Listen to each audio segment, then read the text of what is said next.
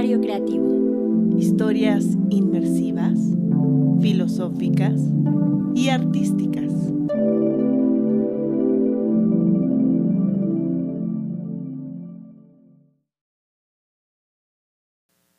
Solemos escuchar que las historias comienzan con érase una vez.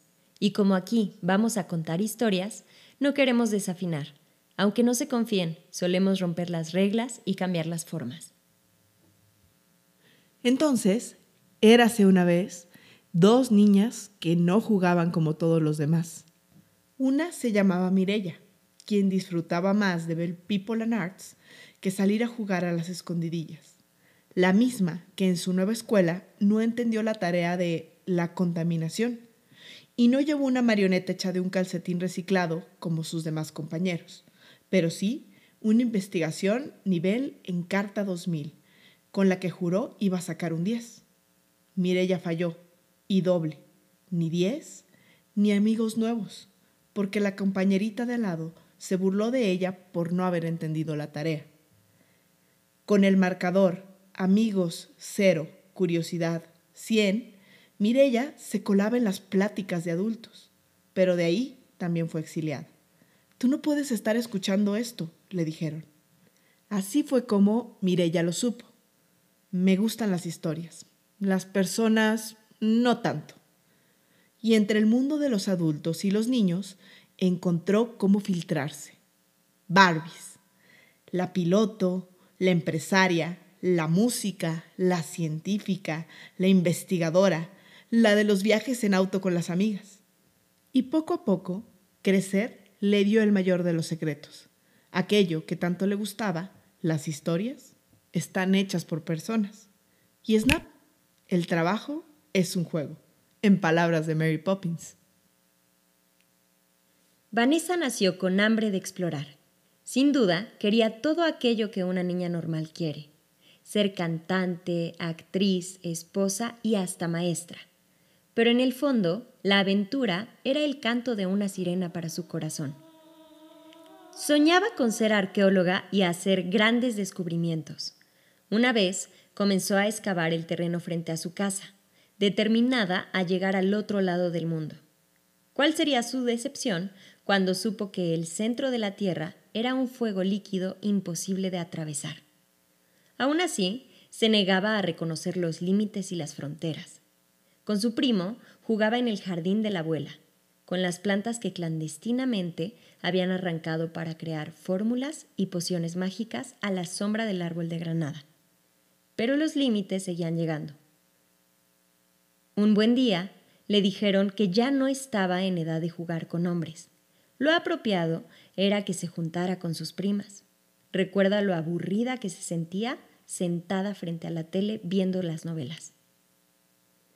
Una Navidad pidió un juego de química y sin grandes compañeros de juego, por un tiempo jugó a ser científica, pero fue perdiendo el interés. Ser ella misma la dejaba demasiado aislada y ella quería jugar con los demás. Después de crecer escuchando que tienes que ser como otros, Mirella y Vanessa se adaptaron como nos adaptamos todos. Y es curioso, me pregunto, ¿a quién nos parecemos cuando buscamos parecernos a todos los demás?